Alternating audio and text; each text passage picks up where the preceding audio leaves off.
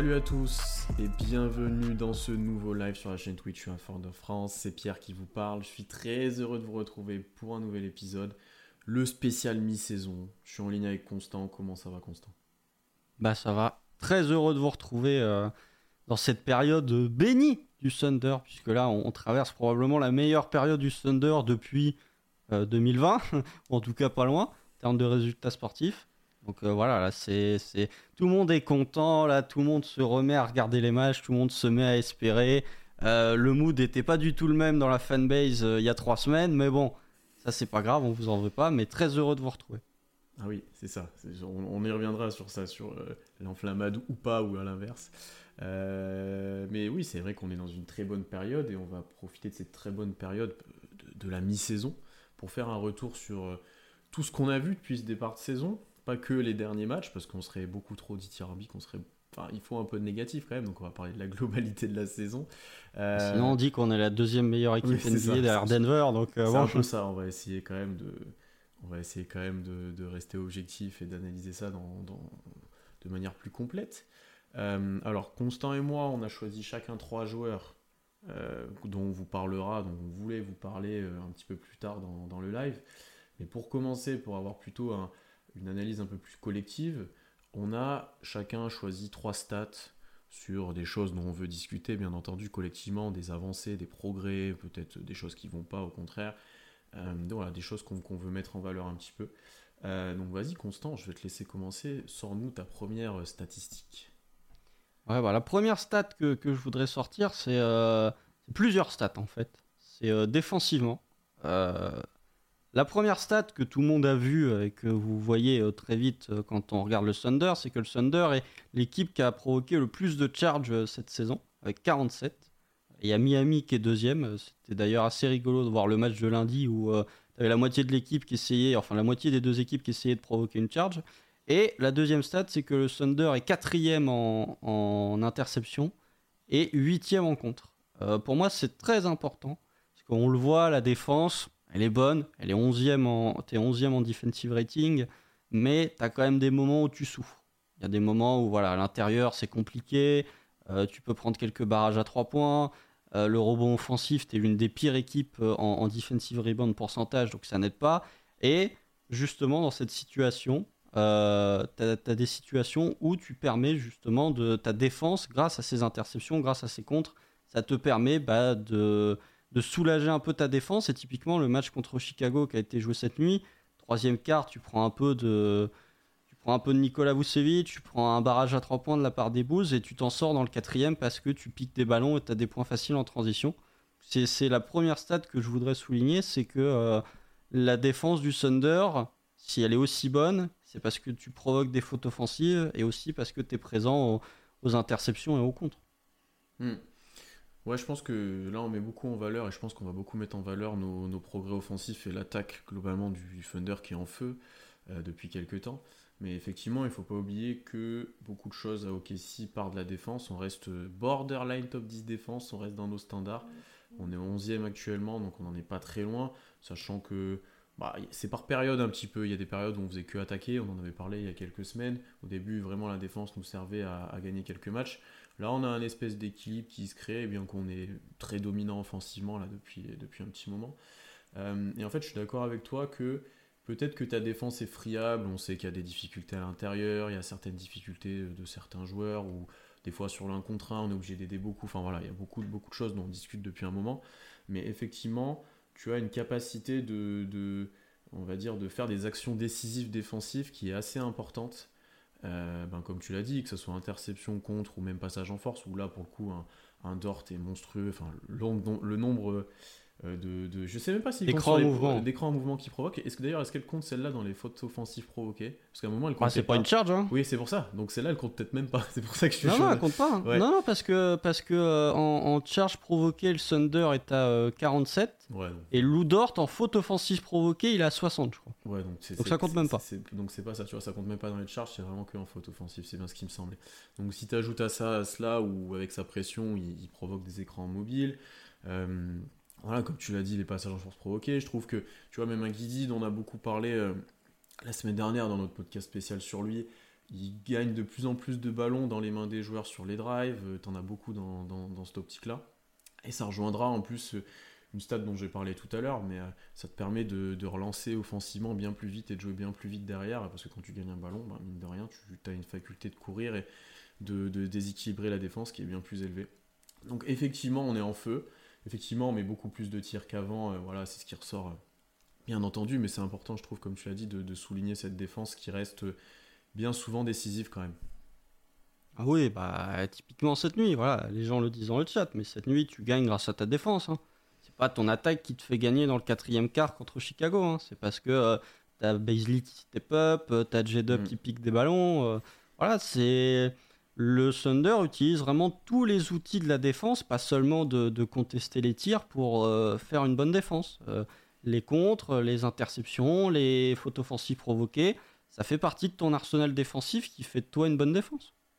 Ouais, je suis d'accord. Et je trouve que même, enfin, collectivement, défensivement, c'est très correct ce qu'on fait. Alors il y a toujours des problématiques et tout, et, mais ça permet de, provoquer aussi ces actions-là décisives. Euh, bon, tu es plus friable sur certains drives, sur les reprises, euh, quand tu as aidé et que tu dois reprendre les joueurs, c'est là où on est peut-être un peu plus en difficulté. Mais collectivement, déjà, tu te mets en situation pour, euh, pour dominer. Et tu sais que les, les principes maintenant sont acquis par euh, globalement tout le monde, hein, parce que ça, on y reviendra aussi. Mais as, là, es, les joueurs qui sont sur le terrain actuellement, la plupart ont joué la majorité des matchs de l'année, ont été, commencent d'être, de, de, bien collaborer ensemble, commencent de se comprendre, commencent de plein de choses.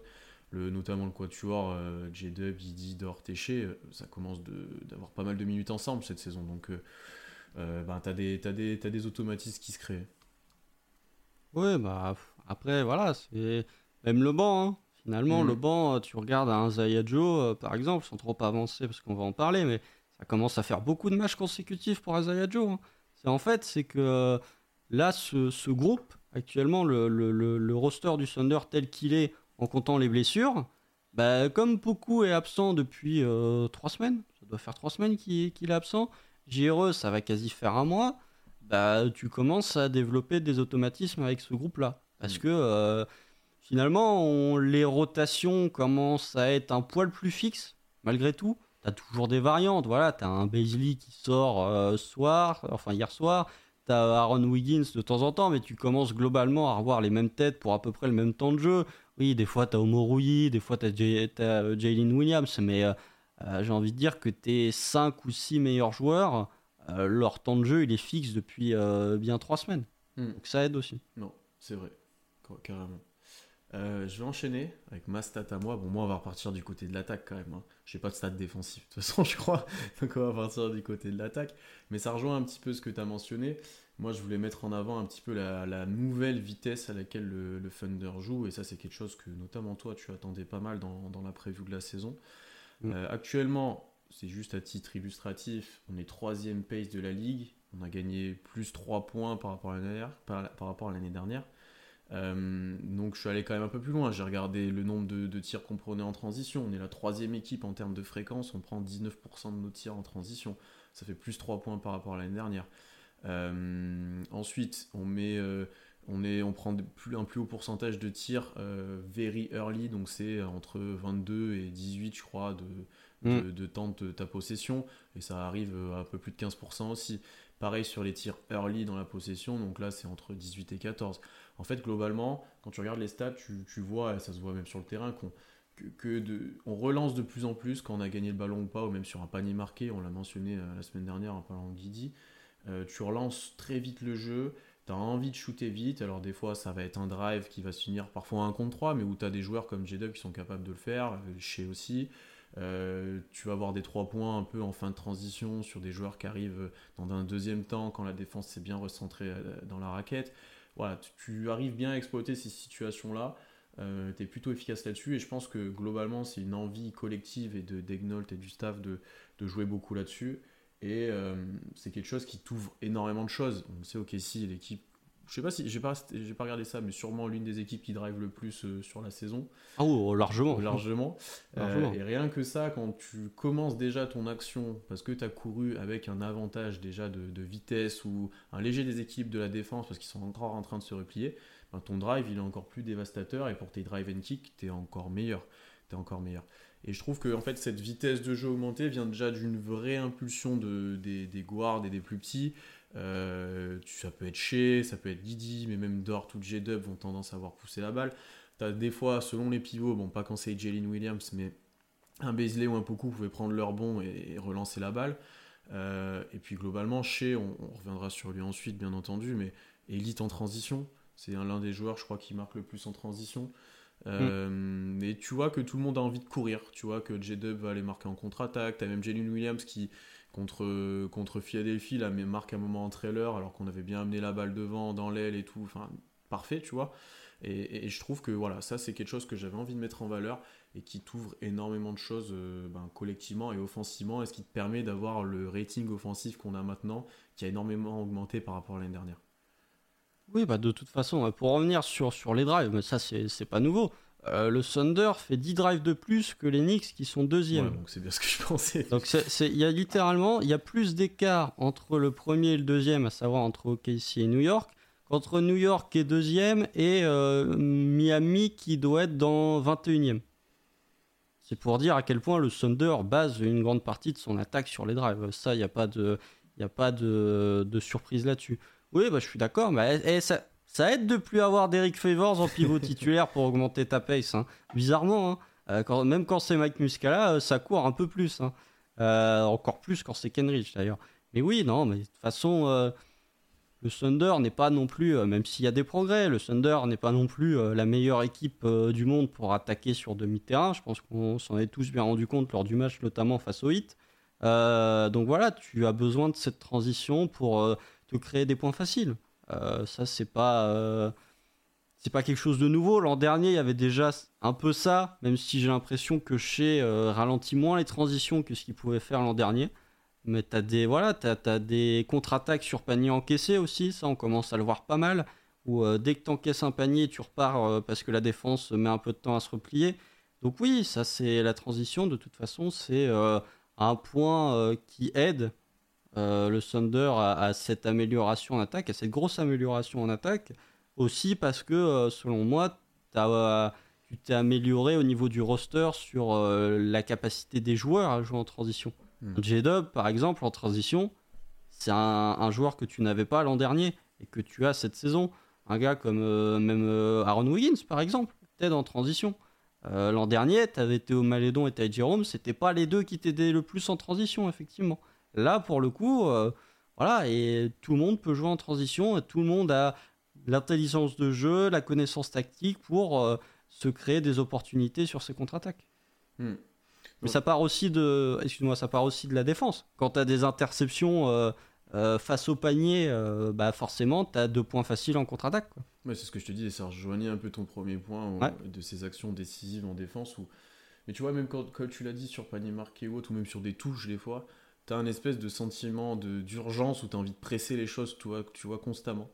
Euh, et ça se ressent euh, sur ce qui fait l'armée, sur la remontée de balles, etc. Et je trouve ça, je trouve ça vraiment intéressant. Ça fait vraiment une équipe de jeunes pour le coup. Euh, mais mm. bon, c'est ce qu'on est. Hein. Mais, ça, c'est c'est pas très viable en post-season, ça par contre. oui, voilà, c'est ça, on pourra, on pourra ensuite en discuter si on arrive jusque-là dans pas si longtemps que ça ou dans plus longtemps. Ah bah dans 4 mois là, ça y est. On sent qu'il y en a qui vont peut-être dire ça, c'est pour ça. Avantage du terrain au premier tour les gars, attention. Ouais, c'est sûr qu'en post-season c'est un peu plus compliqué parce que bah, le jeu se ralentit, ça perd moins de ballons, ça prend le temps, tu relances moins, enfin bref voilà. Mais, euh, mais globalement pour de la saison régulière et pour, euh, pour un petit peu mettre en valeur euh, cette attaque et maximiser les, les tous les potentiels que tu as dans l'équipe, les potentiels athlétiques, balle en main, potentiellement de tir, parce qu'un Joe aussi profite de ça. Quand, tout le monde a fixé dans la raquette qu'il y a un ballon qui ressorte pour lui, c'est parfait. Même Muscala d'ailleurs. Hein. Euh, Waters. Hein. Mm, ouais. Donc euh, pour le coup, ça c'est un gros point positif de cette première moitié de saison et c'est quelque chose qui est viable entre guillemets parce qu'on va pas s'arrêter de courir maintenant en fait euh, maintenant qu'on a adopté ce, type de jeu. Non non non c'est sûr c'est sûr. Je te laisse enchaîner avec ta, deuxième stat. Ouais bah moi j'avais la transition en défense mais du coup on va, on va peut-être rester un peu sur l'attaque. Euh, au niveau des trois points grand ouverts, moi, c'est une stat qui est très importante. Le Thunder est l'équipe qui est la quatrième équipe qui tente le plus de trois points grand ouverts en fréquence et tourne à 38% de réussite. 38%, ça te met à la 17e euh, place. Donc, tu es, euh, dans le milieu, quoi. tu es au milieu de, du paquet. Et là où il y a une vraie progression, c'est si tu compares à l'an dernier. Tu tentes la même, à peu près la même fréquence de, de 3 points grand ouvert, mais l'an dernier, tu n'étais qu'à 31%, tu étais 29e.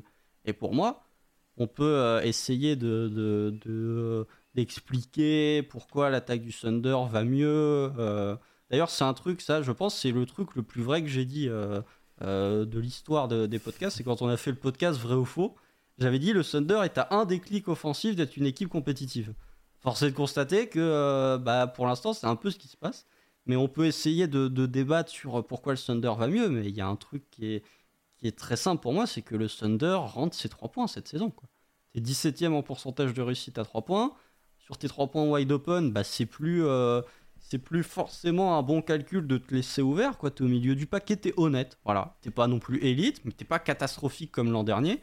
Et ça, ça te permet bah, déjà d'avoir une meilleure attaque, d'ouvrir les lignes de drive parce que euh, tu as certains shooters qui commencent à être respectés. Euh, Joe notamment. Euh, après, ça dépend parce que Mike Muscala, par exemple, euh, qui est un bon shooter, a quand même eu pas mal de tirs ouverts euh, cette nuit contre Chicago, même s'il a quasiment rien mis dedans. Il a jamais respecté Muscala, t'as l'impression. Alors non, mais les gens ne scoutent jamais Mike Muscala, quoi. C'est euh, la séquence où t'as pick and roll chez Mike Muscala, enfin pick and pop du coup, pick and pop chez Mike Muscala avec Shea qui fait une passe dans le dos pour servir Muscala, tu le vois à tous les matchs quoi. C'est les gars, scoutez Mike Muscala quoi. Après, je suis euh, le coach adverse, je préfère me faire tuer par des 3 points de Mike Muscala que par des drives de Shea. Mais euh, ça c'est sûr. Mais voilà, pour moi, le, vrai facteur de, cette attaque, on le voit notamment là depuis le passage à, l'année 2023, pourquoi le Thunder a une des meilleures attaques de la ligue, ça c'est n'importe quoi, on est le 15 janvier, le Thunder a l'une des meilleures attaques de 2023, euh, parce que bah, tu as euh, de la réussite à 3 points, parce que tu fais plus de passes aussi que l'an dernier, euh, tu as plus de rythme, là on commence vraiment à arriver à, des séquences collectives, collectives, où tu as vraiment je dirais pas des systèmes où tu as vraiment un mouvement de balle qui permet de, démarquer un shooter ouvert ou alors de permettre à Guidi par exemple d'aller sur des cotes. Enfin, tu as des séquences, notamment cette nuit encore une fois, où tu as Baisley qui sert Guidi qui va couper au panier. Je pense qu'il y a, ne serait-ce que deux mois, on n'aurait pas, pas prévu, on n'aurait pas pu croire que ce serait arrivé. pour moi, ouais, c'est un, élément de, facteur euh, pluriel mais le facteur majeur de cette amélioration du Thunder, c'est les 3 points et l'augmentation de la réussite à 3 points. Bon, j'avais un peu la même stat, parce que forcément, ah, c'était obligé celle-ci qu'on l'avait tous les deux. Euh, effectivement, euh, j'avais bien noté la progression, notamment sur les. J'ai la même stat concrètement sur les tirs grands ouverts, où tu as progressé, je crois, de 3 points et que du coup tu passes au milieu de la ligue. Et voilà, ça se ressent même sur les tirs dans globalité. Euh, ce qui est intéressant d'ailleurs, c'est que j'ai cherché quand même 2-3 trucs. On est légèrement moins bon en pull-up, tu vois, mais je pense qu'on en prend moins et tout, mais on est moins bon en pull-up, ce qui est assez étonnant, hein, mais t'es moins bon en pull-up, par contre tu mets tellement plus les tirs ouverts et t'as tellement plus de, joueurs capables de le faire que, bah, que t'es meilleur globalement. Euh, pour te rejoindre un petit peu et apporter d'autres choses, euh, je pense que déjà, il y a plusieurs facteurs au fait que tu sois meilleur à 3 points. Bon, tu l'as déjà dit pour, l'aspect collectif et tout ça, et pour la défense, mais l'ajout de certains joueurs. Euh, bon, J-Dub est pas le meilleur à 3 points, mais rien que sa présence sur les drives, sur la création, etc., ça a un impact énorme. Euh, le fait Joe. avec Joe, bien entendu, Muscala qui joue un peu plus, euh, le fait que tu es chez Guidi beaucoup plus sur le terrain et pas blessé, parce que ça c'est une de mes autres stats, mais le fait que tu les as tous les matchs là ensemble pour créer, pour prendre des tirs ouverts, vu que Guidi les met cette saison, c'est beaucoup mieux. Tu as Dort qui est revenu à des pourcentages à 3 points décents par rapport au début de saison. Euh, globalement, vous, globalement, vous regardez, il n'y a, y a, pas de mec qui ne tire vraiment pas bien actuellement euh, au Thunder. Il y a, à part un Baisley qui est vraiment pas défendu, mais il joue très peu. Jalen Williams, mais il y a, y a, très peu de joueurs qui actuellement. Il y a Jalen Williams. Oui, mais bon, est-ce qu'il est défendu? Est-ce qu'il en prend assez pour dire bon, ouais. Non, mais. Tu vois, c'est comme Baisley, je sais pas. Non, non, mais ça, de toute façon, il faut moment, toujours. Treman, tu peux prendre le débat Treman, on en parlera, qui, qui a pas un pourcentage. Là, il commence à mettre un Mais il commence de mettre dedans. Donc tu vois, je pense que déjà le fait que tu aies ces joueurs-là sur le terrain, déjà ça t'aide par rapport à les dernières. En plus, ces joueurs-là, ils ont intrinsèquement progressé. Euh, je sais plus quand, l'un de vous, peut-être toi ou l'un d'autre de la rédaction, avait tweeté euh, sur la progression de chacun à 3 points, et c'était indécent en fait, le, les, pourcentages, comme ils avaient augmenté pour chaque joueur. Un Poku par exemple aussi, enfin voilà. Euh, et après, tu l'as très bien commencé de le mentionner, en fait, c'est que collectivement, tu as tellement évolué que les tirs sont pris beaucoup plus en rythme, bon, sont toujours aussi ouverts, mais tu as une action avant, tu as des cuts, euh, tu as des systèmes hein, concrètement, tu, toi tu dis peut-être pas des systèmes, si, si, il y a clairement des systèmes quand tu regardes OKC de plus en plus, euh, tu as, des choses qui se passent euh, écrites entre guillemets, mais comme tu l'as bien dit, même dans l'improvisation maintenant on est de, de, plus en plus fort parce que bah, les joueurs se connaissent encore une fois, les joueurs jouent ensemble et tu vois le, le va chez Guidi, ça on s'attend déjà, enfin tu te dis ça sort d'où, c'est pas un système, mais tu te dis ah, bah ça y est, il commence de faire ça maintenant plus régulièrement. Euh, tu vois, il y a vraiment des, de plus en plus de choses apportées au collectif offensif et qui sont travaillées euh, par Daynault et le staff avec les joueurs. Et ça te permet d'avoir de plus en plus d'adresses, de, de, très bonnes situations de tir et de mettre les joueurs en confiance parce que petit à petit, tu te rends compte que ben, ils ont les mêmes tirs soir après soir, ils sont capables de les mettre. Donc euh, c'est un cercle vertueux pour une fois, au lieu d'un cercle vicieux où, tu, où on était dedans des fois. Là, c'est cercle vertueux où tu mets de plus en plus de tirs. En plus, quand tu es en rythme de ta défense, tu es en rythme parce que tu cours, Enfin, globalement, tu peux, tu pouvais que être plus adroit déjà que les autres années, mais là, la progression est presque. En vrai, c'était un peu inespéré que tu progresses autant. Hein. Quand tu voyais Aussi vite, oui. Ouais, quand tu voyais Chet en plus déjà blessé début de saison, qui lui pouvait t'apporter un peu dans cet aspect-là. Tu vois un J-Dub, tu te dis, bon, peut-être qu'il pourra mettre dedans, au final, il met pas tant dedans que ça en tir extérieur, mais quand même, tu es quand même largement progrès à, à 3 points. Donc, tu vois, euh, avec un man qui est pas forcément super adroit non plus, avec un chien qui en prend pas énormément, tu arrives quand même à être, euh, être très adroit à 3 points, donc c'est intéressant. Bah, euh, de toute façon, la stat là, je l'ai sous les yeux. Le Thunder, tu disais qu'on était moins bon en pull-up. Mais par contre, la progression en catch and shoot. Ah bah oui, mais bien entendu. La progression en catch and shoot, c'est l'an dernier, le Thunder était à 32,6% de réussite sur les catch and shoot, ce qui est abyssal. Tu étais dernier, tu avais même quasi 2 points de pourcentage de moins que euh, l'avant-dernier qui était Détroit. Cette année, tu es 12e à 37.4. Tu as quasiment augmenté de 5 points de pourcentage ton, ton, pourcentage de réussite sur les catch and shoot. Ah, c'est sûr que ça te simplifie la vie. Hein. Donc voilà, c'est progression, euh, progression dans les catch and shoot, progression collective. Aussi, parce que tu l'as dit, le roster est, est mieux fait que l'an dernier au niveau de, du tir. On a, Isaiah Joe, tu l'avais pas l'an dernier. Hein. On a un banc solide. Hein. C'est ce qu'on en parlait, toi et moi, à un moment, mais on a un banc. Je pense qu'il y a certains, pas contenders peut-être pas, mais il y a certaines équipes qui peuvent nous l'envier un petit peu quand même, le banc. Parce Portland peut envier le banc du Thunder, par exemple. Si tu prends les, les concurrents au play-in, c'est incroyable de dire ça le 15 janvier en parlant du Thunder, mais si tu prends les concurrents au play-in, Portland a, euh, potentiel, Portland a pas, quasiment pas de banc actuellement. Et c'est d'ailleurs ce qui leur fait défaut. Je pense qu'il y a même, euh, je sais pas, on prend, si tu veux aller à l'Est, euh, Toronto a un moins bon banc que le Thunder. Bon, après, je prends vraiment les équipes qui hmm. sont en difficulté avec leur banc. Mais euh, le banc du Thunder, euh, sur certains matchs, notamment encore une fois cette nuit, j'aime bien le match de cette nuit, il est révélateur de pas mal de choses qu'on voit en bien ces derniers temps. Mais c'est le banc qui te fait gagner, c'est pas chez, puisque le run, tu le fais quand chez sur le banc. Donc c'est oui, tu as un apport de tout le monde et ça passe aussi par le shoot. Mais une grosse diff avec ça d'ailleurs tu vois, tu me l'as dit un peu en off, mais en début de saison, enfin même globalement, Shea t'apporte énormément et tu te reposes beaucoup sur lui.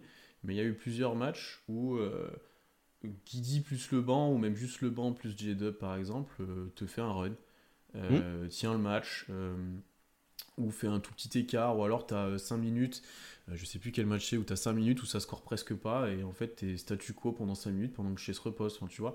Je crois que c'est Washington. Hmm. Et donc en fait, globalement, tu T'as moins de moments où tu prends la foudre aussi, euh, pour le Thunder, c'est un petit jeu de mots, mais euh, il y a moins de moments où tu prends un énorme run, tu vois, il y a moins ça, qu'auparavant, et il y a aussi beaucoup moins de matchs, surtout dernièrement, où tu une adresse catastrophique à 3 points où tu rien mis, ou pourtant tu en as encore tenté 40 et tu as pas mis un.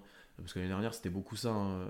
Mm. Euh, vous regardez les stats, il y avait plein de matchs on était à 22% en ayant tenté 35 tirs à 3 points forcément, tu sais, devient compliqué de gagner un match.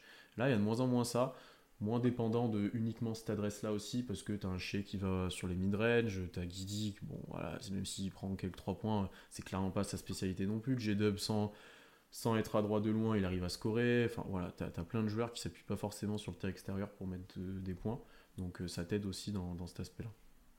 Bah, en fait. Euh, t'as tes 3 ou 4 meilleurs joueurs qui sont pas des shooters à 3 points, même si Dort peut être à part parce qu'ils l'entendent pas mal, mais en gros, 3 de tes 4 meilleurs joueurs, à savoir euh, chez Guidi, euh, J-Dub, tentent euh, très peu de 3 points. Mais par contre, tout le reste est capable d'en planter. Mm. Ça aussi par rapport à, à l'an dernier, parce que tu regardes finalement, euh, hormis Baisley qui joue pas beaucoup, euh, bah t'as des situations où euh, t'as Treman qui a commencé à remettre des paniers, t'as Isaiah Joe qui met des paniers, t'as Mike Muscala qui met des paniers, t'as Ron Wiggins qui met des paniers de loin, euh, Kenrich est capable aussi. Je trouve que tu n'as plus ces situations où, où vraiment t'as un seul joueur qui est capable de mettre un tir. C'est que là, ok, euh, euh, bon, Guidi est capable d'en mettre, mais à un très bas volume. Shea est capable d'en mettre, mais à un très bas volume. J-Dub, c'est peut-être euh, le seul point négatif de sa saison pour l'instant. Mais par contre, tout le reste est capable de planter. Puis tout le monde est en confiance. hein. Pour le coup, là, actuellement, Ah il bon, y en ça a aucun alors. qui, est, euh, qui sous-performe offensivement presque. T'as vraiment tout le monde qui est en pleine bourre. Tu vois même un base qui revient sur le terrain, euh, met ses lancers, euh, est efficace. Enfin, tu te dis, bon, tout va bien, tout va bien. Bah, de toute façon, là, là, c'est. Déjà parce que le groupe vit bien, Mm. euh, contrairement à certaines franchises où le groupe vit pas très bien, Houston. Euh, mais aussi parce que euh, bah, la confiance engendre la confiance. Mm. Et que, là, bah, comme tu l'as dit, c'est un cercle vertueux et que là, bah, plus tu gagnes, plus tu engranges de la confiance, donc plus tu gagnes encore. Ouais. Jusqu'au moment où tu vas en perdre 4 de suite. oui. Mais ça, et que un tout le monde débat. sera calmé dans la fin de Et que tout le monde dira Ah, Ah, ah, on va relancer ton caton, Oh. on va voir les simus où on a victoire. Parce que ça va arriver ce moment-là, donc euh, bon. Ouais. Euh, bah, je vais donner ma. Du coup, c'est ma dernière stat parce qu'on a parlé du tir et tu auras ta dernière après. Euh, moi, c'est 35 matchs. Est-ce que tu vois à peu près à quoi ça peut correspondre? C'est le, nombre de matchs que, c'est le nombre de matchs que Dort, Shea, Guidi et J-Dub ont joué ensemble? Non, c'est juste Guidi et Shea. Parce que NBA.com ne voulait pas donner les stats à trois, avec Fumen Lineup et Formé Lineup, donc j'ai pas pu regarder. Bah si, ça se trouve. Bah, Attends, oui, mais ça marchait pas. ça ça. buguait quand j'ai voulu le faire. C'est pas je dis que ça se trouve c'est au même endroit, mais ça a bugué. Donc j'ai pu regarder que celle-ci alors que je voulais aller plus loin. Mais globalement, ils sont déjà à 35 matchs joués ensemble euh, chez Guidi. L'année dernière, 41 sur toute la saison. Euh, donc là, on est à mi-saison, on en a joué 6-2 mois. Ils en ont joué 6-2 mois ensemble. Et mine de rien, bah, ça se sent sur tes résultats d'équipe, bien entendu. hein. Quand chez Guidi sont là, forcément, tu gagnes plus de matchs. Ça se sent énorme. 34 matchs ensemble euh, chez Guidi et Dort. Bon, voilà. Euh, moi, ça marchait pas tout à l'heure, comme j'ai dit, mais bon, on est proche. Et, euh, et globalement, Guidi et bon, on en a parlé un petit peu là, dans, le- dans le podcast de Guidi, mais tu as une vraie dimension en- qui est en train de se, de se développer entre les deux. Ils commencent de se comprendre de plus en plus, confiance réciproque. Quand Shea n'est pas sur le terrain, Guidi euh, tire un peu plus la couverture à lui, et l'inverse est vrai aussi. Mais quand ils sont tous les deux ensemble, c'est de plus en plus intéressant. T'as de plus en plus de situations de, de Daigneault qui essaient de, les mettre en valeur, de les faire jouer ensemble. Si tu ajoutes à ça Dort à l'équation, tu as encore plus de choses. Je crois que l'autre fois, il y en a même eu un pick and roll Dort chez. pas forcément dans le bon sens, mais on a eu le pick and roll de Dort chez. Ça me dit rien, ça. Euh, on en a eu un ou deux, je crois, qui a fini sur un drive et euh, le jeu Dort a- qui allait au lancer. Euh, tu vois, tu as des choses comme ça et qui sont de, de- de plus en plus intéressantes et intrigantes et qu'en fait, tu peux te permettre de faire parce que tes joueurs sont sur le terrain. Euh, et c'est c'est- ça aussi que je voulais mettre en valeur à travers ces stats, c'est contrairement à l'année dernière Shea a manqué pas mal de matchs, Guidi a manqué pas mal de matchs, et eux ça coïncidait pas forcément euh, les périodes où ils étaient ensemble.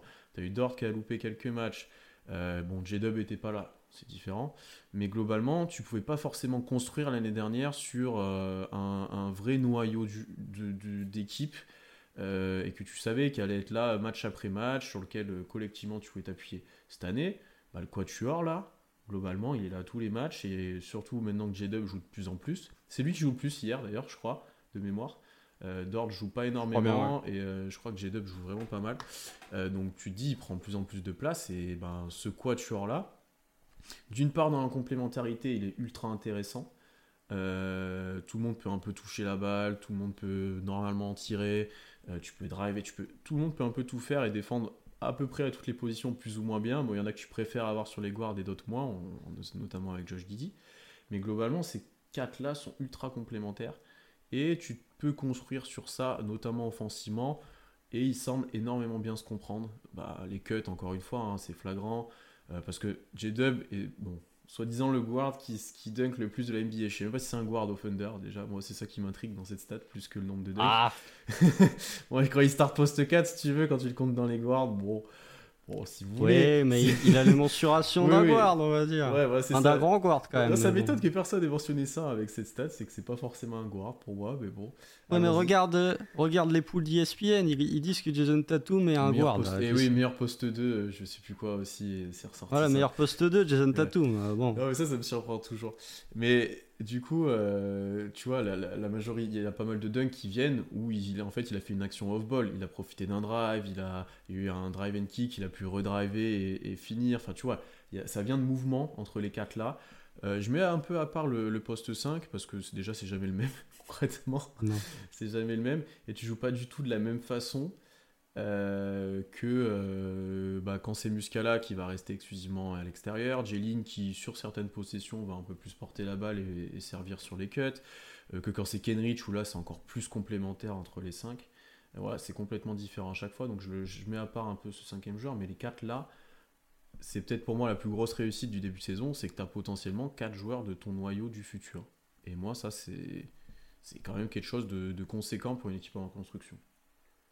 Bah, de toute façon, la stat, elle est là. L'an dernier, Guidi chez Edort avaient joué 37 matchs ensemble. C'est-à-dire, ils en ont joué 34. Il y a 3 matchs d'écart. On, est on, vient à peine de dépasser la mi-saison. Donc, euh, bien sûr que, que, que, tu peux bâtir quelque chose parce que les gars euh, jouent enfin des matchs euh, consécutifs ensemble. Et que c'est pas comme l'an dernier où tu joues deux matchs et puis t'en as un qui est blessé, t'en as un qui est en protocole commotion, l'autre qui a le Covid, machin, machin.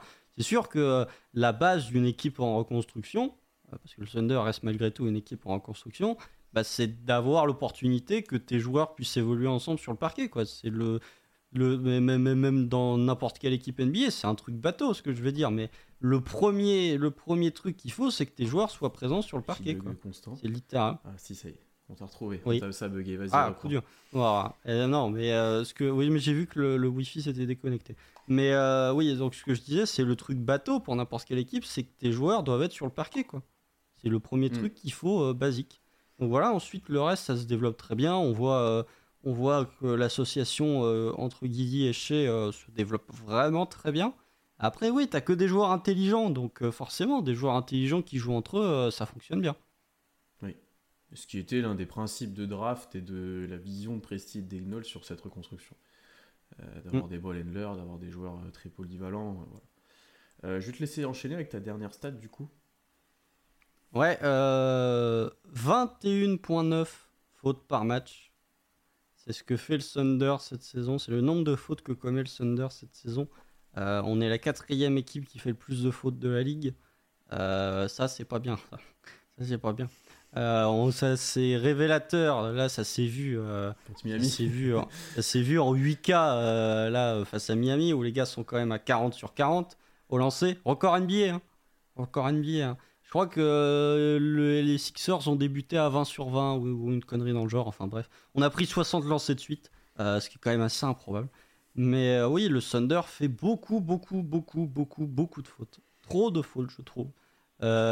c'est moi, j'aime bien euh, Stan Van Gundy. Euh, c'était lui qui commentait pour TNT euh, le match entre OKC et Miami. Moi, j'aime bien. Je trouve que même globalement, il a des analyses plutôt, plutôt très justes. Et ce qu'il disait sur le Thunder, c'est que le Thunder fait trop de fautes et n'est pas assez discipliné sur certaines séquences.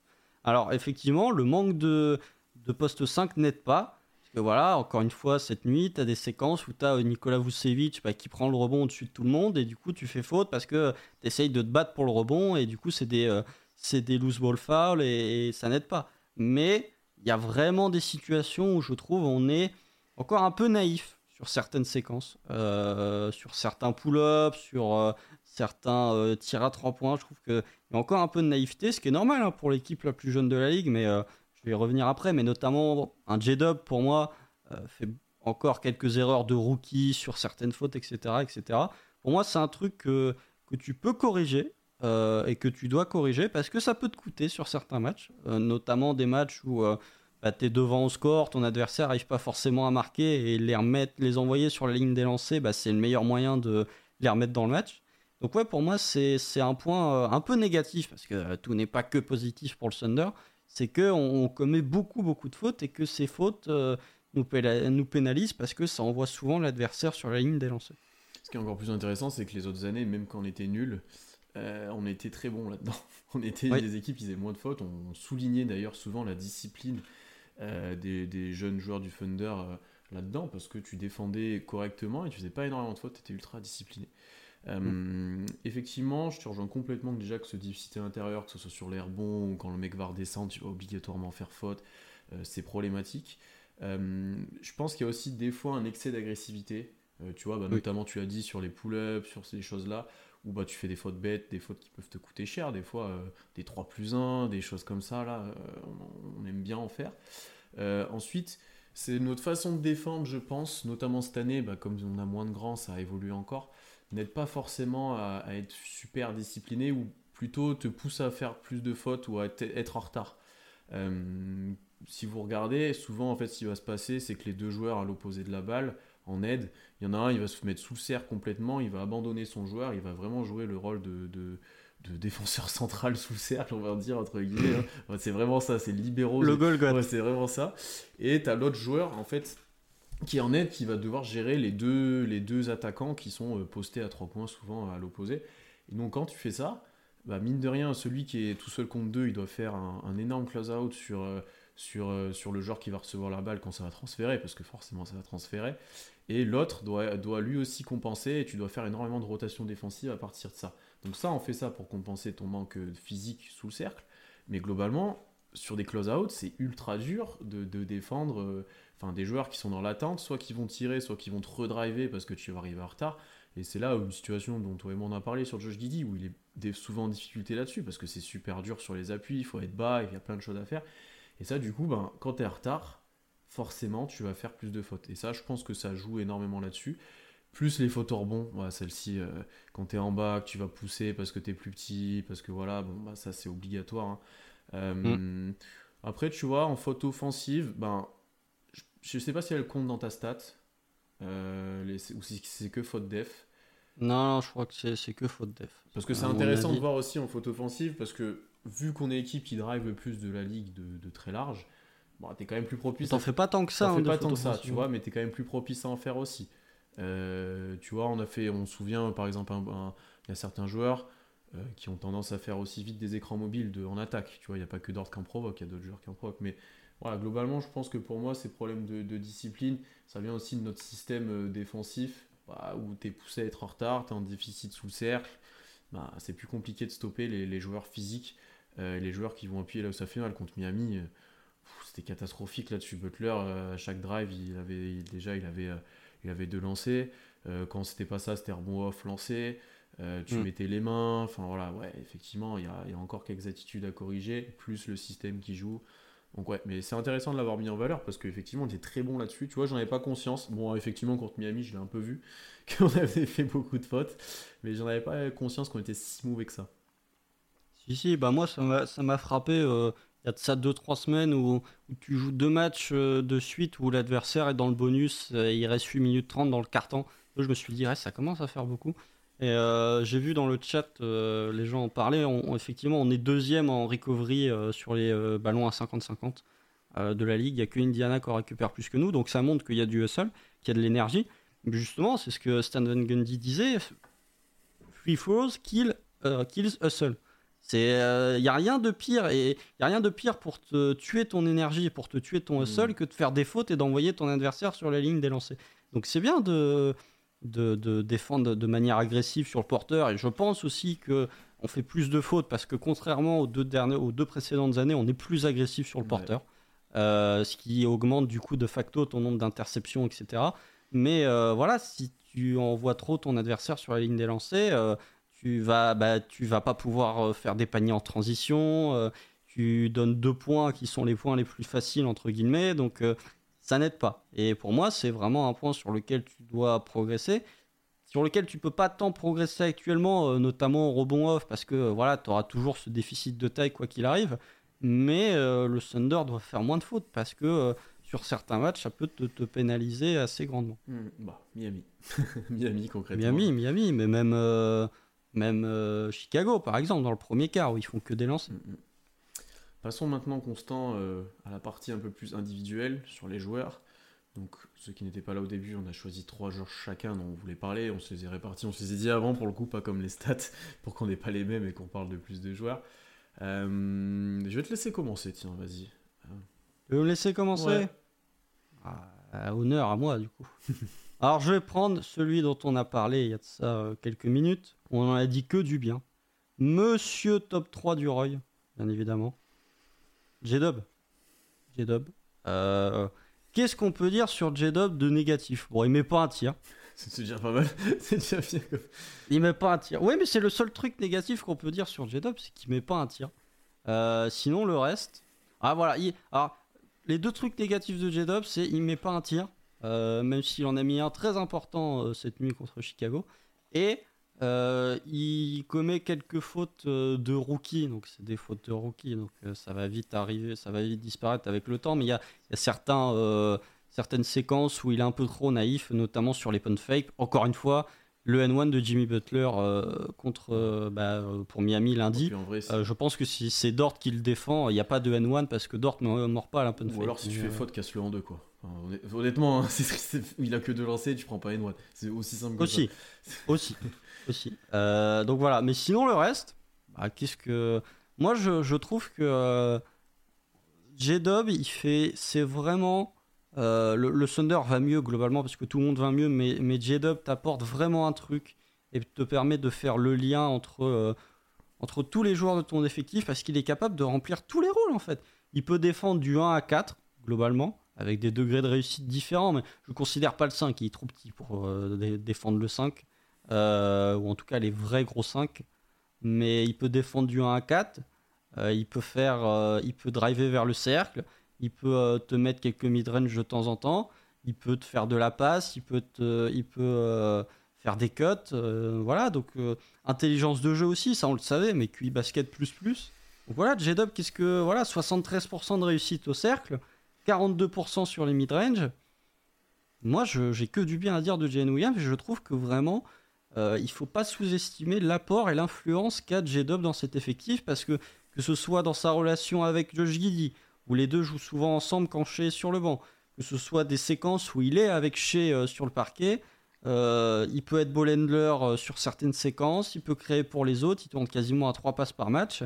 Je trouve que ouais, il ne faut absolument pas sous-estimer l'apport de J-Dub cette saison parce que c'est vraiment lui c'est l'élément. Tu vois, l'an dernier, j'avais souvent dit qu'il te manquait un ailier euh, mm. capable de défendre, un peu de scorer, de se créer son tir. J-Dub est euh, un des trucs qui te manquait l'an dernier et que tu as cette année. Mm. je vais rebondir juste avec un truc qui m'a fait rire que j'ai vu passer sur Twitter ou Instagram qu'ils ont comparé J-Dub à Asbula tu vois qui c'est à peu près sur les réseaux À qui? À Asbula, c'est un espèce. Je crois que c'est quelqu'un qui a atteint le nanisme, mais c'est une star des réseaux sociaux. Et en gros, c'est un adulte et t'as l'impression qu'il a 3 ans. Et en fait, Ah si, j'ai vu, j'ai vu la photo. Et, en fait, il disait que J-Dub c'était ça, c'était, c'était un rookie dans un corps un peu de bébé, mais qui jouait comme un adulte. Et c'est exactement ça. Il y a Trash Talk qui a dit ça aussi. Ouais, bah, c'est, exactement ça en fait. Euh, en fait, t'as pas l'impression quand tu vois jouer que c'est un rookie. Déjà, moi, c'est vraiment le, la, la, chose qui me saute aux yeux. Tu fais regarder quelqu'un qui connaît euh, le basket, mais qui, qui, ne connaît pas forcément Casey Hot, il ne dira jamais que ce jour-là c'est un rookie. Alors effectivement, je le trouve, c'est pas surcoté défensivement, mais ok, il est archi polyvalent, il est grave utile et tout, mais il n'est pas, il est pas élite défensivement. Hein.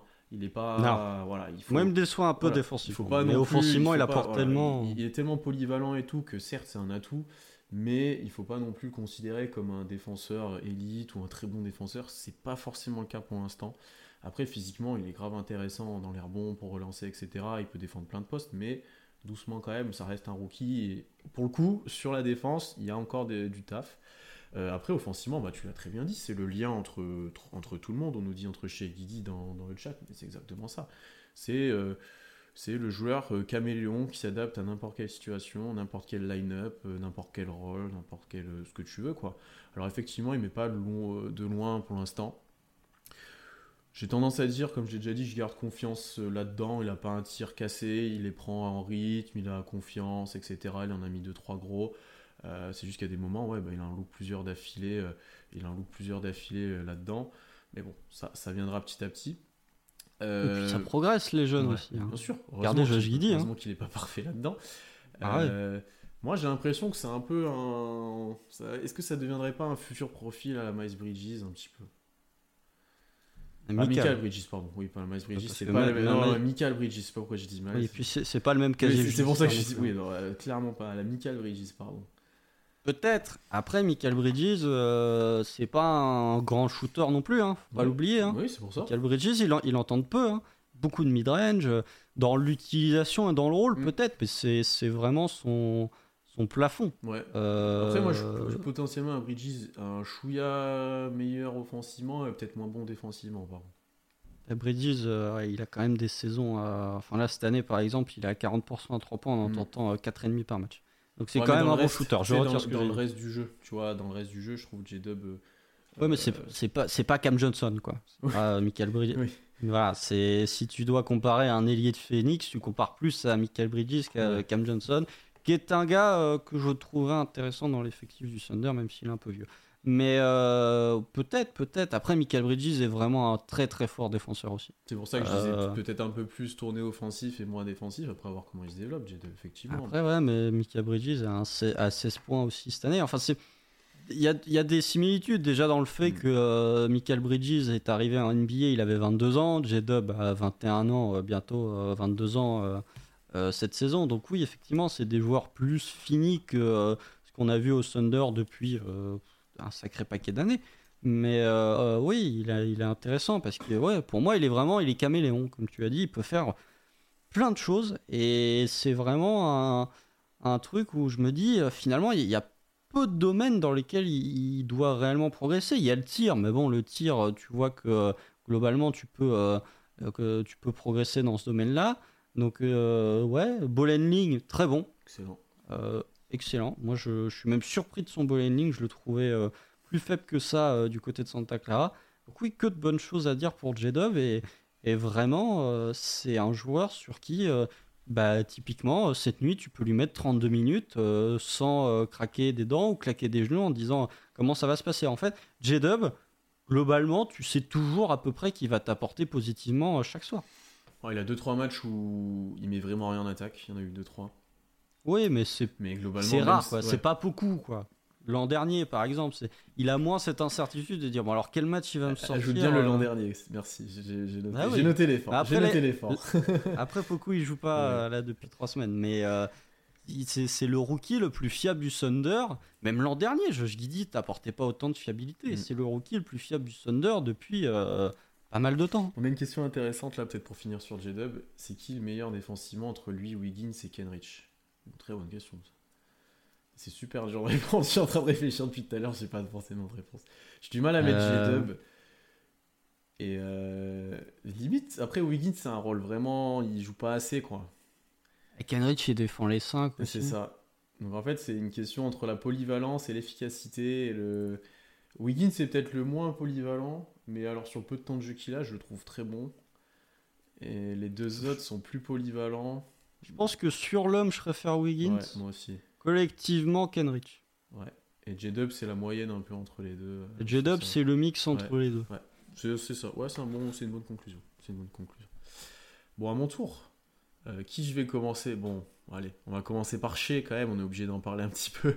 Il y a un moment, euh, voilà. On va pas, c'est pas sur celui lequel on va passer le plus de temps, mais euh, on a commencé la saison en se disant est-ce qu'il pouvait être All-Star? Bon, je vais pas porter la poisse ou autre, mais là, s'il l'est pas, Non, mais là, là. entre les même- votes, ce qui ressort des médias, ce qui ressort tout le monde, s'il est Même- pas même All-Star, au- c'est une énorme surprise. Même, même euh, parce que voilà, il y, a- il y a des gens, je ne vais pas les citer, mais ils ont dit que De'Aaron Fox méritait plus d'aller All-Star Game que chez. Euh, je suis désolé. Euh, le Thunder a un meilleur bilan que Portland, donc et Shea a des meilleurs stats que Damien Lillard, donc pour moi, techniquement, Shea mérite plus d'aller au All-Star Game que Damien Lillard. Euh, t'as le même nombre, euh, t'as une victoire de moins que Phoenix, sachant que Booker a loupé des matchs, donc Shea mérite plus d'aller au All-Star Game que Devin Booker. Ça, en fait, pour moi, les, les trois seuls où tu peux dire, ok, il mérite plus d'aller au All-Star Game que Shea, c'est Curry, et encore, ça se débat parce que Steph a loupé des matchs. C'est Luca, Curry et Jamorant. C'est les trois seuls actuellement guard dans la conférence Ouest, pardon, où je peux me dire, ok, il, mé- il mérite plus de faire le All-Star Game que Shea. Mais sinon, pour moi, il doit être euh, Mm. ouais, quatrième. comme ces votes là Surtout que c'est pas la même équipe à ses côtés, quoi. C'est pas une équipe du tout censée faire ça. Il y a un moment où le bilan, quand même, de Memphis et le bilan du Thunder est sensiblement. Tu vois, euh, par rapport à un Fox ou par rapport à d'autres, t'es pas la même équipe à côté. Bref. C'était la question qu'on avait au début de saison. Après, on s'est posé la question de est-ce qu'il va réussir à garder ce niveau de jeu sur toute la saison avec ses 30 points de moyenne. On est à 43 matchs, il a quoi 30,8 Non, il a moins mis, c'est de la nuit dernière, donc il doit être à 30,5 ou à plus de 30 Non, non, parce qu'il était à 31 euh, après le match contre Philly. Donc attends, je vais te trouver ça. Bah, il est à 30, il quoi. Il a... 30,7. Et globalement, t'as pas trop l'impression que ça va diminuer parce que soir après soir, en fait, il, en fait, il a, il a trouvé son jeu. Il a trouvé comment, soir après soir, euh, dominer euh, la défense adverse, globalement. Hein. c'est les mid-range, c'est les drives, c'est aller sur la ligne, bon, parce que c'est quelque chose qu'il réalise avec une très bonne fréquence, il a un pourcentage monstrueux au lancer franc, ça ça n'a pas diminué, c'est incroyable, même ses progrès là-dessus. Ça baisse un peu là sur... Euh, ouais, oui, mais après le problème c'est qu'il en loupe un et ça baisse quoi. Euh, ah, il était à 93% à un moment, donc c'est compliqué de rester à 90, tu vois, donc... Euh, là, ouais, en gros, il n'y a pas, là, octobre, novembre, décembre, janvier, il n'y a pas un mois où il est en dessous de 90 au lancer. donc ça c'est monstrueux. Euh, tu as cet aspect élite en transition qui lui apporte aussi quelques paniers, euh, quelques paniers faciles. Euh, Beaucoup de paniers même. en fait, globalement, moi, ce que j'ai peut-être envie de mettre en valeur pour Shea, on pourrait parler de sa défense, où il est beaucoup plus investi, beaucoup plus présent, etc. Et ça, ça l'a beaucoup été, beaucoup été souligné. Bon, il me l'avait dit aussi, forcément. J'aime bien dire ça. non, oh, le flex Et après, ce qui est, c'est vraiment, il s'est renforcé physiquement et en fait, c'est flagrant. Euh, sur tous les drives, sur le nombre de fautes qu'il va avoir, sur comment il arrive à pousser son défenseur pour se créer de l'espace, sur plein de choses défensivement bien entendu. C'est peut-être plutôt ça moi que j'ai envie de, souligner chez, chez, c'est euh, son développement physique et bien sûr son, sa régularité. Je pense qu'on a notre 1A maintenant. Après, est-ce qu'on a notre superstar comme on l'entend? Je fais la différence, tu vois. Euh, à voir, on verra en playoff. Mais ton 1A, j'ai quand même tendance à dire que vu l'impact round qu'il a, vu tout ce qu'il produit, on s'en rapproche de plus en plus quand même. Hein. Moi j'attends les playoffs. Ce sera toujours le, le, le, le facteur. Euh, comment dire Le juge de paix, voilà, c'était le mot que je cherchais. Ce sera toujours le juge de paix pour moi, euh, les playoffs. Tant qu'il ne sera pas retourné en playoffs, je pourrais pas dire que euh, c'est ton 1A. Pour moi, 1A, c'est le joueur qui t'emmène au titre en fait. Donc c'est. ah ouais, tu vois, j'ai différencié Superstar et 1A. Bon. Tu vois, c'est plus ça. Pour moi, un A, c'est même au-dessus de Superstar. Ah, bah on n'a pas. C'est bon, une différence de définition alors qu'on a. Mais bref, c'est euh, top 6-7 meilleur joueur NBA. Euh, globalement. Hein. Est-ce qu'il est qu'il l'est? Non. Pas encore. Mais il s'en rapproche. Après, tout, tu vois, là, euh. globalement, sur tous les classements, il est rare. En dehors de top 15, c'est un scandale. Et il se rapproche du top 10 sur pas mal de gens, insiders, j'entends, hein, ou même. Non, mais même, euh, The Ringer, là, quand ils ont fait leur top 100 actualisé, ils l'ont mis 14e. Là. Donc, euh, euh, oui, comme dit dans le chat, son jeu est transposable en playoff. Ça, c'est vrai. Mm. Ça, c'est vrai que son je jeu est noté aussi, je ne l'ai pas dit, mais effectivement, les mid-range, les drives, etc., les lancers. Mais j'attends, oh, les lancers, quoique, mais j'attends, j'attends quand même. Moi, il me faut les playoffs. Mais effectivement, bah, c'est, en points par possession, Shea est un meilleur joueur d'ISO que Kevin Durant. Ouais, on dit comme ça. Non, mais, bien sûr. Voilà, en transition, en point par possession, Shea est un meilleur joueur que Giannis Antetokounmpo. Et que LeBron James, et que euh, Fox, que Jamorant, enfin que plein de gens. Hein. Globalement, Shea, c'est l'un des joueurs les plus efficaces en transition. Euh, donc euh, oui, je trouve que... Euh, qu'est-ce que tu veux dire de toute façon? On avait dit, on avait fait le podcast sur Shea durant l'été, on avait dit il avait fait 13 matchs à plus de 30 points déjà l'an dernier. Est-ce qu'il va être capable de faire ça sur toute une saison? Bah, La réponse pour l'instant, c'est un grand oui. Mais finalement, on ne devrait pas être surpris, puisque ce que fait chez cette année, c'est ce qu'il faisait en sortie de All-Star Break l'an dernier. C'est juste que là, il le fait sur une saison complète. quoi. Mais euh, après, on peut parler de, du terrain, on peut parler voilà, de, de sa progression en attaque, son côté euh, je prends les match-ups défensifs, etc., etc. Moi, il y a un truc, c'est que euh, qui, qui, qui, me satisfait énormément. Quel leader, putain hmm. Quel leader incroyable. Enfin, là, c'est. Euh, les déclats dans la presse, l'attitude, tout. L'attitude, l'attitude est exceptionnelle. Il y a un moment où, enfin voilà, euh, on peut dire ce qu'on veut, hein, mais euh, dans une équipe en reconstruction, bah, quand tu as un leader qui est comme ça, t'as pas besoin d'avoir de vétérans en fait. Hmm. Ton leader est, euh, voilà, on remerciera un certain numéro 3 qui a été là et qui a dû bien aider dans le mentoring il y a de ça quelques années, mais je trouve que déclaration, il, il fait jamais un mot plus haut, de, plus haut que l'autre, jamais de frustration, toujours le bon mot, toujours le et il force pas. On voit le match contre, le match contre euh, Philly. Franchement, vu la sauce qu'il met à Tyrese Maxi et à, et à d'autres joueurs, il aurait pu mettre 50 points. Facilement. Franchement, il aurait pu au moins 45. Ils pas les autres là. Oh Même ah, qu'ils ils n'arrivaient pas à les défendre. Ah, Matisse Tybel, euh, il se prend un drive après. Si, c'est la seule, l'une des seules célébrations de chez cette année, c'est euh, il bat Tybel en transition et il flex après, mm. après le panier. C'est l'une des rares fois où tu l'as vu un petit peu se célébrer. Mais ouais, exemplaire, comme dit dans le chat, moi je le trouve vraiment en leadership. Euh, il m'impressionne. Il m'impressionne de, de, de, maturité, vraiment de. Quand tu as un leader comme ça, les autres ne peuvent que se mettre au diapason, les autres ne peuvent pas se plaindre et tu peux que suivre l'exemple. On nous dit un petit bémol dans le chat, c'est les fins de match loupées ou forcées. C'est vrai qu'il y en a eu quelques. Il y a eu un ou deux tirs ou un ou deux choix pas forcément évidents. C'est vrai. C'est vrai. Après, c'est. Après, dur. Après, euh, après, ça fait longtemps que le Thunder joue plus des matchs en oui, on, défonce tout le monde. Il y a le match contre Miami. Et sinon, euh, ça commence à faire pas mal de temps qu'on n'a pas joué un match en clutch. Mais euh, contre Miami, oui, effectivement, il prend un step back à 3 points alors que t'es à, à moins 1. il, il, force un peu au mieu de faire une passe. Effectivement, il y a eu 2-3 matchs comme ça. Mais bon, bien sûr, bien sûr, mais toutes les stars. Contre... Hein. Bien sûr, mais personne n'exemplaire hein, dans, dans le clutch de toute façon, hormis Luca. Euh, Luca, il fait dans le clutch fait des trucs, euh, bon, c'est incroyable. Mais euh, voilà, contre Miami, euh, on peut le pénaliser, mais ça peut faire une transition. normalement, si Kenrich met ses deux lancers, il n'y a pas besoin que je dans ta step back à 30 points aussi. Oui, très belle transition. Vas-y, parle de Kenrich Williams, qui est ton prochain joueur. bon, bah voilà. défaut de Kenrich Williams, il sait pas mettre ses lancers. Ce qui est, ce qui est incroyable. Enfin, honnêtement, j'avais pas fait gaffe à cette stat non plus, mais en fait, depuis toute sa carrière, il a pas, il, pas à 50% lancé, Alors qu'il est super adroit sur les mid-range, il a un bon toucher, mais les lancers, il arrive pas. C'est inexplicable. Euh, voilà, c'est défaut de Kenrich Williams, voilà, c'est le seul truc. Euh, sinon, le reste, Monsieur est en positif quand il joue. Ça y est, là, avec la victoire contre les Bulls, le, bilan de Kenrich Williams est en positif quand euh, le Thunder, enfin, quand Kenrich Williams joue, le bilan du Thunder est en positif. Euh, vous allez voir sur Cleaning the Glass, il est en, il est en orange partout. Euh, que ce soit au pourcentage de réussite près du cercle, il est à 68%, il est à 51% sur les mid-range, il est à 45% à 3 points. Parce que, à mon avis, Cleaning the Glass euh, enlève les garbage time et les tentatives du milieu de terrain. je pense que si vous allez sur Basketball Référence, il ne doit pas être à 45%. Je crois, attends, je peux peut-être te dire. Je crois qu'il est à 41 ou il, a, il, est, il, est, plus de 40. Hein. Oui, il a plus de 40, mais il est pas à 45. 45, euh, euh, même Azaya Joe est pas à 45%. Il est... Si, il est à 44. Oh là là. Ouais, d'accord. Euh, bon, alors Kenrich Williams. bon, bah voilà. Vous avez du coup Kenrich Williams, 45% à 3 points. c'est un. Il a fait péter la zone du 8. C'était même s'il a pas mis ses lancers. Hein.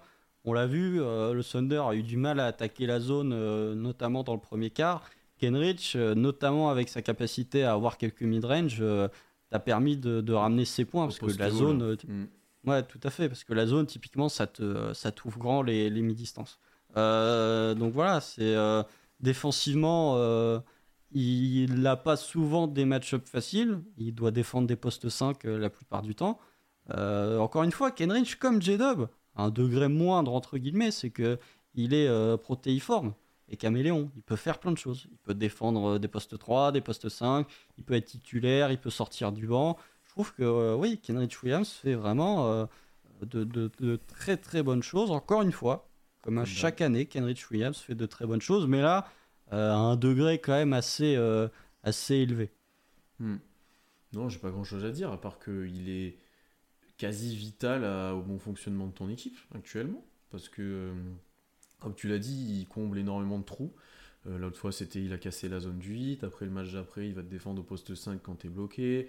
Après, il va te stopper euh, Zion. Après, enfin, tu vois, j'exagère à peine quand je dis ça. C'est vraiment, il peut tout faire pour essayer de sauver l'équipe euh, si tu lui donnes la mission de le faire.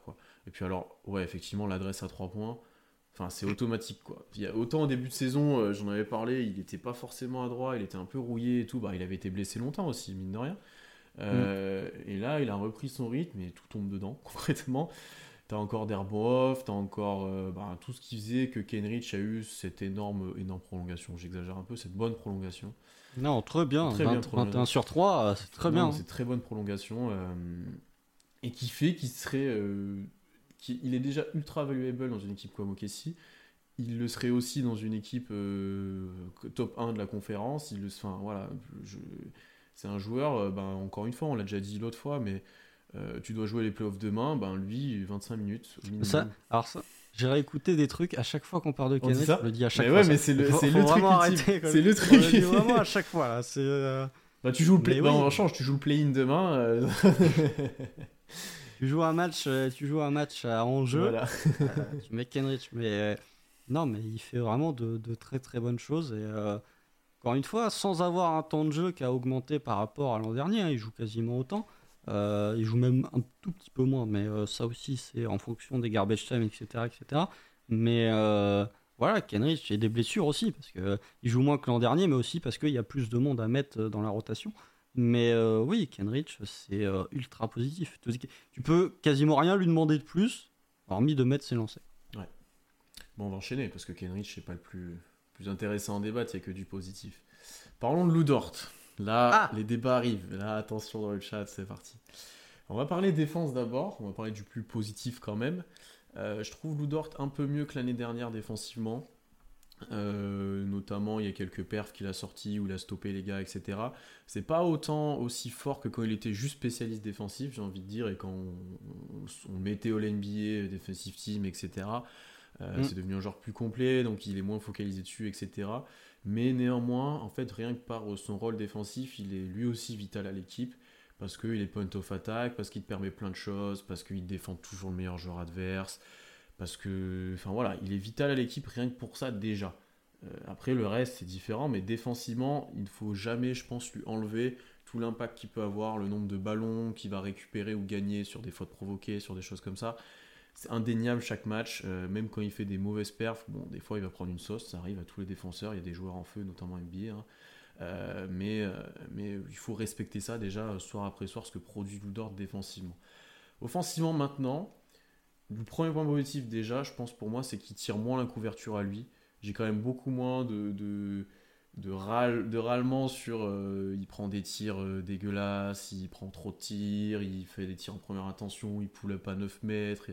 Il y a beaucoup moins de choses. Euh, il y a beaucoup moins de choses de, de, de, ce de là là. Je vois que la sélection de tirs commence d'évoluer aussi. En tout cas, il s'est calmé là-dessus, ce qui est un premier point positif. Je commence que par le positif. Hein.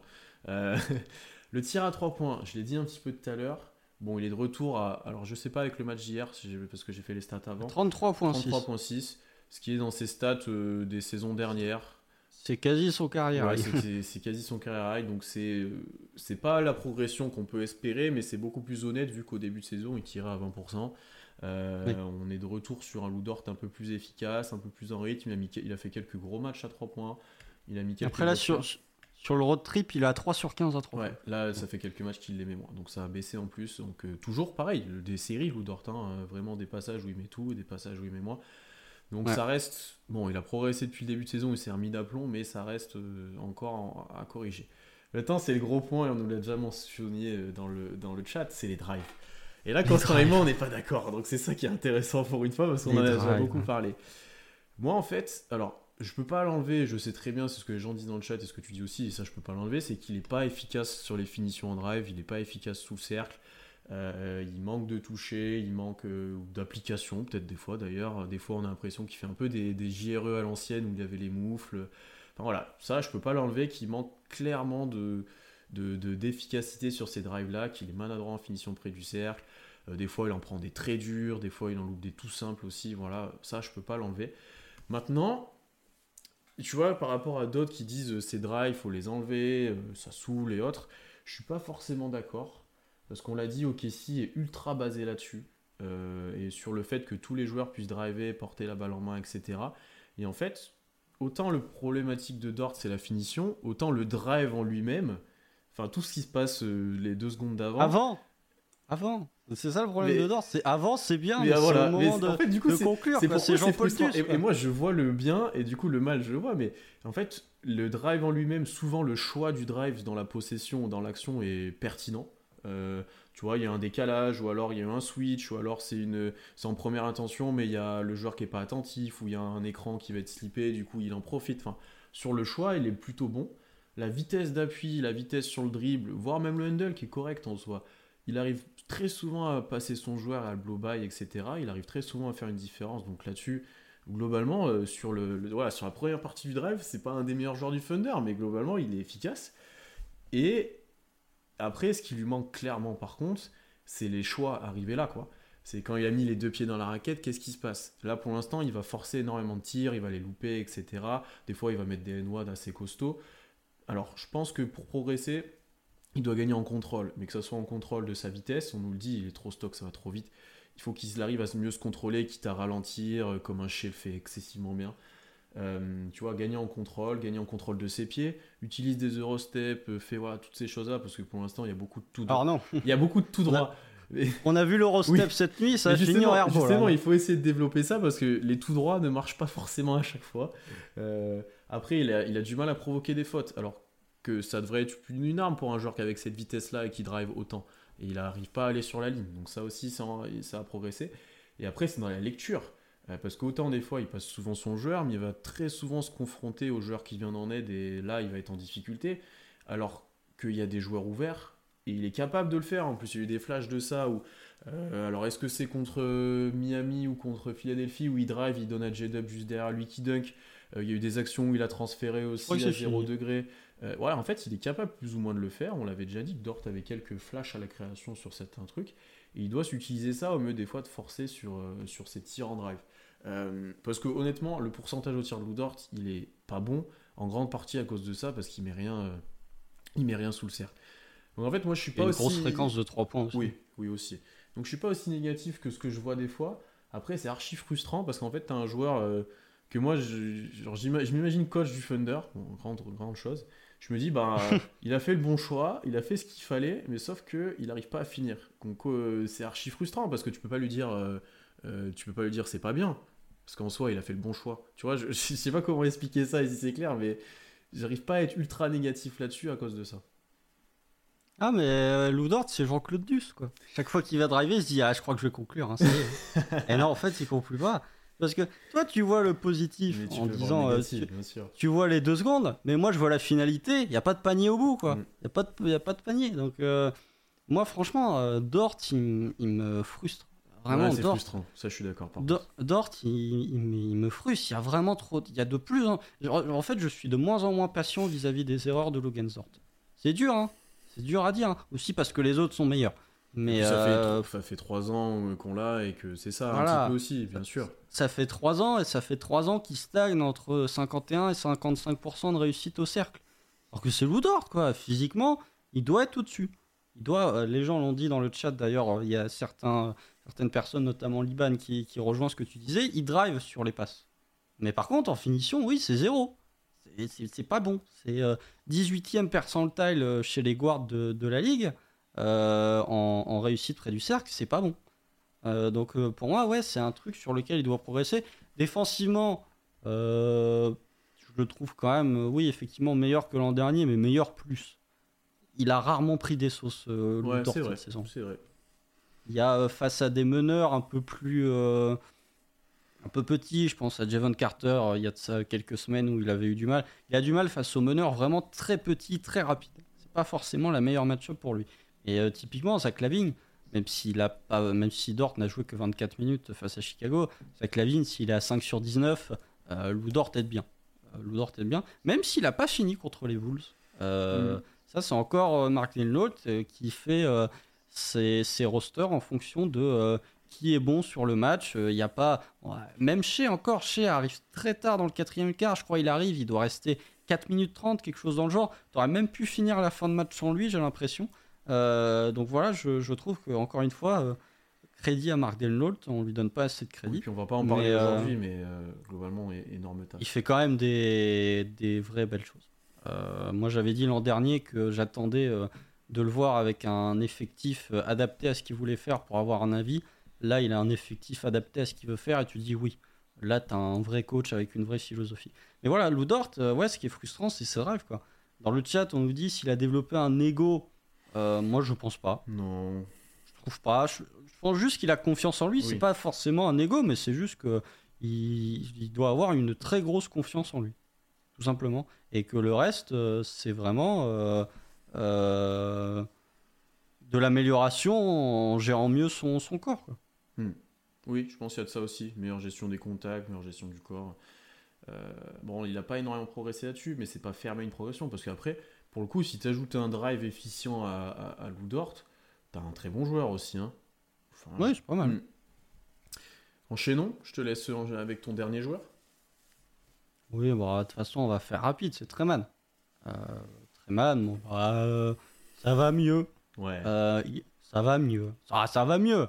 De toute façon, ça pouvait pas être Non, pire que ce que c'était. Donc, euh, donc ça va mieux. Il, il remet des tirs à 3 points. Bon, par contre, l'action à moins 7 points contre Miami, c'est bien de taper sur, sur Kenrich qui sait pas mettre ses lancers, mais quand tu perds la balle euh, sur une transition parce que tu as une demi-seconde d'hésitation sur la transition où il pense pull-up à 3 et en fait il, il se rétracte au dernier moment ça donne une, euh, une clear pass qui fait deux lancers. Après, c'est toi qui fais la faute sur le 3 plus 1. Mm. Là, pour le coup, ça fait bien basculer le match.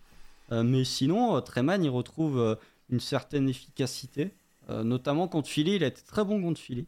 Euh, voilà, temps de jeu assez réduit. Hein. Il joue pas plus de, de 21-22 minutes. Mais euh, défensivement, c'est déjà mieux que ce que c'était.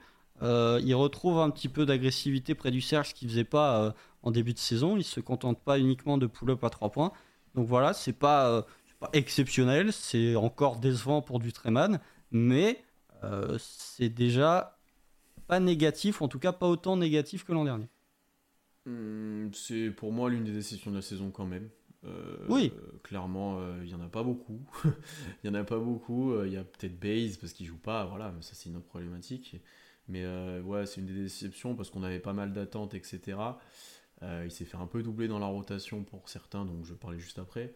Mais euh, c'est vrai qu'au moins les dernières sorties sont un peu plus positives. On nous dit défensivement, déjà il se donne un peu plus, etc. C'est vrai.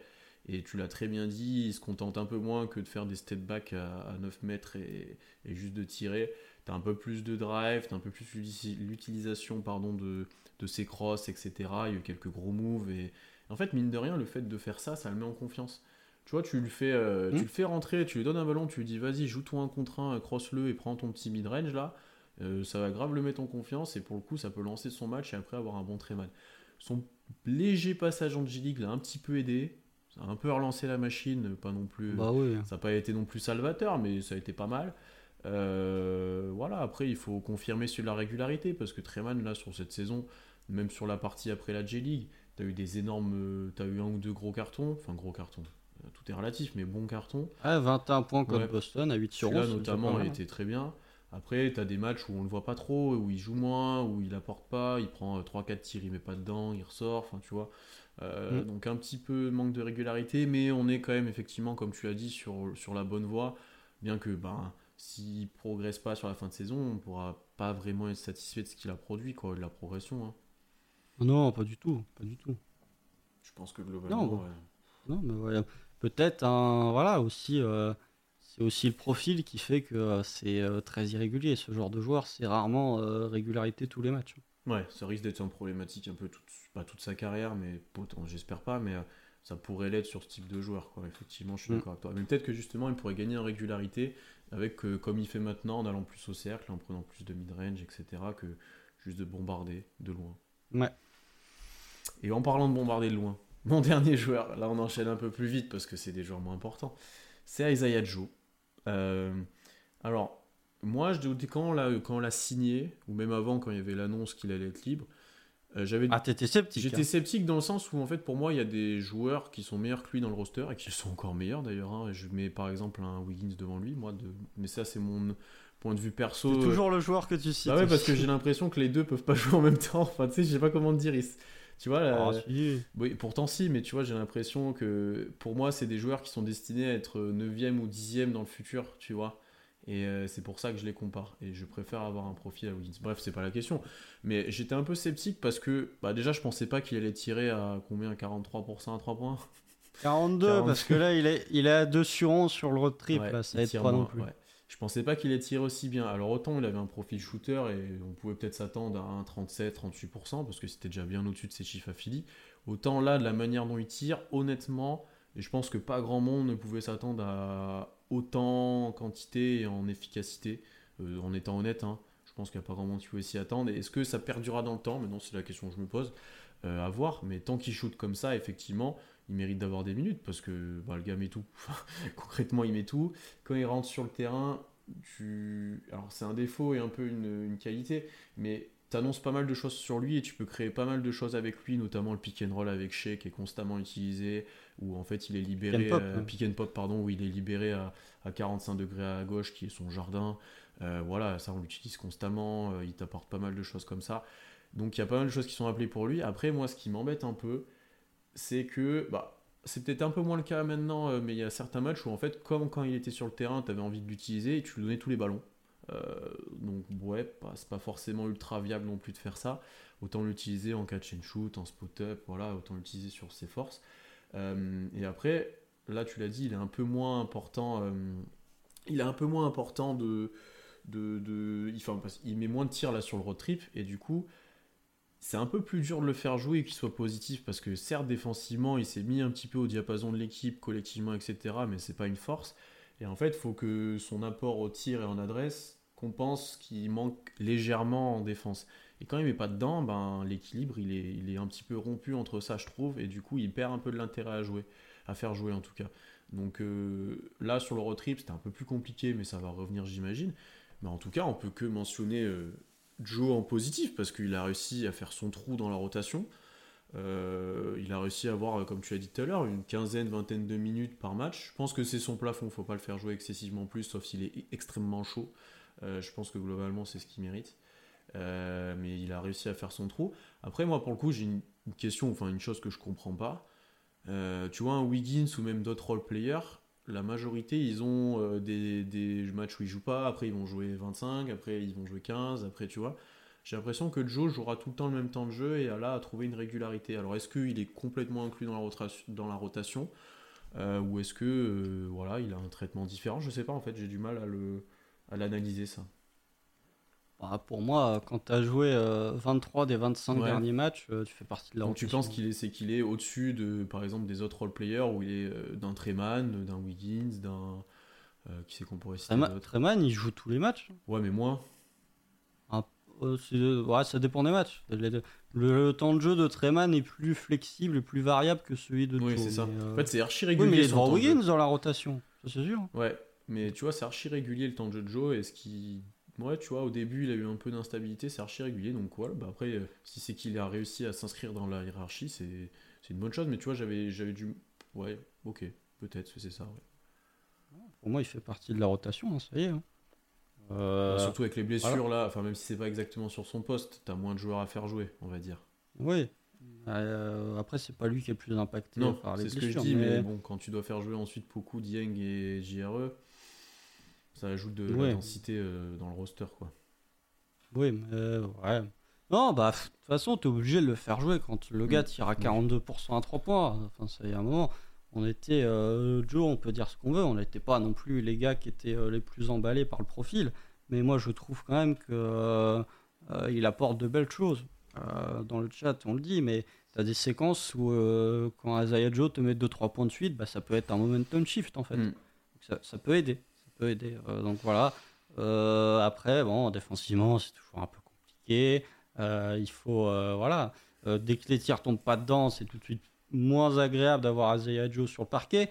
Mais je trouve que oui, il fait des, des belles choses et que voilà, c'est quelqu'un qui a. C'était un pari du Thunder. Et encore une fois, c'est un pari gagnant. Hmm. Et après, pour le coup, Joe, faut vraiment pas qu'il dribble. J'ai la stat, il a 45% en catch and shoot. 35% si c'est en pull-up. Quand tu vois qu'il commence de dribbler et de et de essayer de créer pour les autres, ça c'est impossible. Pour le coup, dans la, dans la manière de, de fonctionner Thunder en mode que des ball handlers, etc., c'est un peu plus dur pour lui. Euh, donc il, y a encore de l'adaptation à avoir pour ça, je pense. Mm. Oui, il est limité, mais il faut aussi des catch and shooters. hein. Oui. Surtout ce niveau-là. Surtout quand il tire à Ouais, 43%. c'est un- un catch and shooter à 43%, bon, c'est pas grave si Ouais. tu sais pas poser un Ouais, mais après, en vrai, tu vois, on va dire s'il redescend à un niveau euh, humain, j'ai envie de dire, euh, on va dire il redescend à 37-38%. Est-ce qu'il est aussi haut dans la rotation? Est-ce que tu le fais autant jouer? Est-ce que tu vois? Parce qu'il restera pas toute sa Pour carrière. l'instant, il à- redescend pas. Oui, hein. c'est ça qui est fou. Mais après, j'ai du mal à le voir. euh, Je sais pas. Il y a des shooters spécialistes qui font des saisons à Oui, plus de me 40. diras. hein. C'est qu'on est tellement peu habitué au Kessie que ça me On est surprend. peu habitué à avoir des shooters, c'est tout. hein, mais tu demandes, je sais pas, à Golden State, Ouais, des shooters à plus de 40%, ils savent ce que c'est. Ouais, hein. C'est vrai, c'est vrai, t'as raison. C'est peut-être qu'on n'est pas habitué à avoir un joueur comme ça. Non, mais pour le coup, euh, il a fait un- une super pro- bonne première partie de saison. Philly doit s'en mordre un petit peu les doigts euh, de l'avoir laissé partir, mais, euh, mais globalement, très bon, très bon coup de l'avoir récupéré. Mm. On va arrêter là. On a fait presque une heure et demie de, live. Merci à tous euh, d'être venus voir. euh, d'être venus voir ce live, d'être venus faire le bilan de la mi-saison avec nous. Il y avait bah, forcément quand on gagne un petit peu plus de monde que les autres fois. Forcément la hype revient un petit peu. Donc n'hésitez pas à vous abonner partout, toutes les plateformes d'écoute, euh, YouTube, Instagram, Twitch, partout. On revient très vite avec de futurs épisodes. En attendant, bah, bonne nuit NBA à tous. On rejoue bientôt. On a, joué en back-to-back, on va rejouer bientôt rapidement. Mais Je joue demain soir à minuit. ah oui, horaire agréable. Horaire agréable. Euh, on a un gros mois qui arrive avec pas mal de confrontations euh, face à nos, à, nos, à nos concurrents directs. Et on n'a même pas eu le temps de faire la projection de la suite de la saison. On a tellement été mais de, de toute façon, je pense que euh, si ça continue comme ça, on va faire un, un podcast entier sur play-in ou Ouais, tanking. Je, je pense qu'on pourrait, ouais. ça mérite plus de, de- vu le sujet, vu les, les ramifications et vu les stats, je pense que ça mérite plus un C'est vrai. 50 minutes qu'un 15 C'est minutes. vrai, on avait prévu de faire ça, mais on a été plus long. Donc euh, ça sera pour une prochaine fois. Euh, et ben voilà, bonne soirée à tous et à bientôt. Salut Salut